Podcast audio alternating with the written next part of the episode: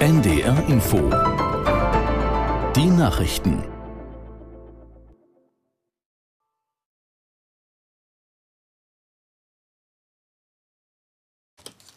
So, da scheint die Kollegin nicht da zu sein, denn das Mikrofon ist auf oder der Kollege. Und jetzt versuche ich mal, diese Sendung zu finden. Nee, schaffe ich auf die Schnelle nicht. Dann würde ich sagen, gehen wir in zwischen Hamburg und Haiti. NDR Info. Podcast. Jetzt. Zwischen Hamburg und Haiti.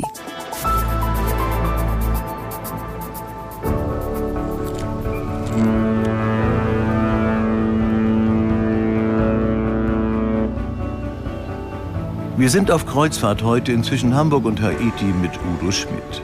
Wir starten in Kiel und landen in Lissabon, zwei Wochen vor allem durch den Atlantik also.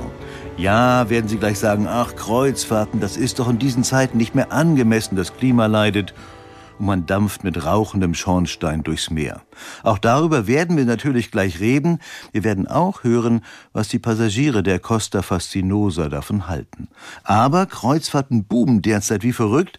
Auch das ist ein Teil der Geschichte. Für uns waren Julia Küppers und Dennis Bruck auf See. Hallo Dennis. Hallo. Dennis, ich bin ja in der Einleitung recht kritisch mit mhm. den Kreuzfahrten umgegangen. Seht ihr das auch so? Seid ihr mit einem, ja, etwas schlechten Gefühl an Bord gegangen? Ja, also ich bin da ehrlich. Also natürlich setzt man sich im Vorlauf mit dieser ganzen Thematik ein bisschen auseinander und dann sagt man sich auch, Mensch, da wird einiges in die Luft geblasen wie gesagt, ehrlich, ich bin dann auch an Bord gegangen und dann sind diese Gedanken erstmal verflogen. Und ja, warum? Weil man erstmal erschlagen ist von dieser Größe dieses Schiffes und das Ganze drumherum. Und ich, das war auch erst meine zweite Schiffsreise. Da habe ich dann ehrlich gesagt über die Klimadebatte in diesem Moment gar nicht nachgedacht. Größe des Schiffes sagst du, müssen wir eben mal kurz erwähnen. Ich glaube, 3600 Passagiere sind da drauf oder gehen da drauf. Das ist wirklich nicht klein. Nicht? Das ist ein großer Kahn, muss man ganz ehrlich sagen. Und äh, man kriegt die Zeit rum. Also wenn man mal rumlaufen möchte, das ist eine äh, große Kiste, die da über die Weltmeere schippert. So, jetzt nochmal weg vom schlechten Gewissen, mit dem ich ja eben so ein bisschen angefangen habe. Was war für euch der Grund, auf Kreuzfahrt zu gehen?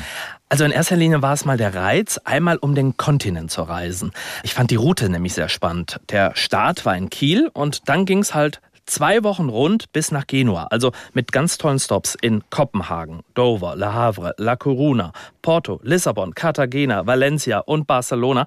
Naja, und halt diese ganzen Städte auf einer Tour zu erleben, wir hatten es auch mit unterschiedlichen Temperaturen zu tun. Oben im Norden war es frisch, unten äh, konnte man dann doch mal die kurze Hose anziehen. Also diese Vielfalt, das war schon der Reiz und es hatte auch irgendwie etwas. Wir lernen ja gleich in deiner ersten Geschichte Wolfgang und Bern kennen. Die mhm. sitzen an einem Rauchertisch. Ja. Ein Rauchertisch. Gibt es Rauchertische an Bord? Das scheint ja so ein bisschen aus der Zeit gefallen. Es gibt auch Reedereien, da gibt es ein komplettes Rauchverbot.